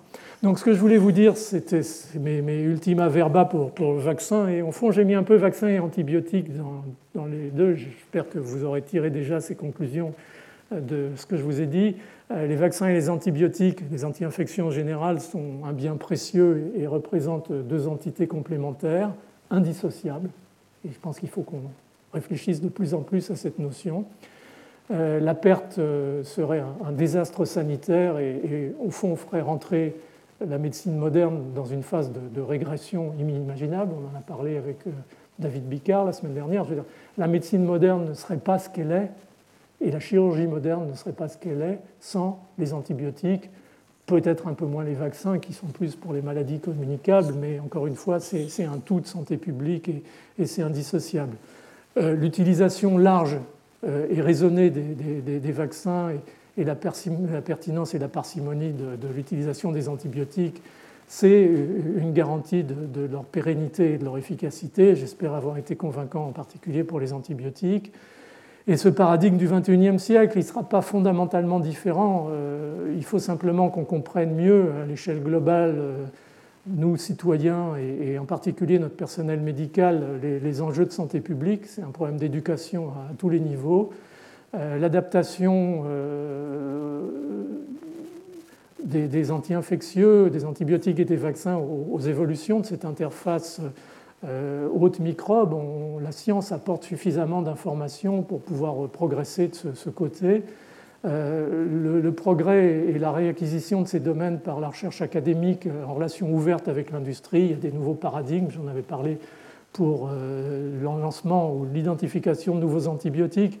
Donc vous voyez que tout ça est, un agenda sérieux pour le XXIe siècle avec, euh, à titre personnel, mais je ne suis pas le seul, une inquiétude, c'est que tout ça doit se faire euh, dans, la maîtrise des coûts, euh, car on voit, on voit, actuellement une augmentation constante des coûts, à la fois des, traitements et, des vaccins. Et, si ce modèle coût-efficacité, en particulier des vaccins, était remis en cause, on retomberait dans ces fractures en matière d'équité qui font que médecine n'a plus vraiment de raison d'être, qu'elle soit préventive ou curative, si elle n'est pas partagée par tous. Donc voilà ce que je voulais vous dire sur, sur les vaccins. Et euh, au fond, euh, vous remercier de, de votre attention. Euh, il faut que tous ensemble, on sauve les vaccins. Et, et je ne sais pas pourquoi cette diapo apparaît, excusez-moi, pas de sens. Les antibiotiques et les vaccins. Voilà, merci. Retrouvez tous les contenus du Collège de France sur www.colège-2-france.fr.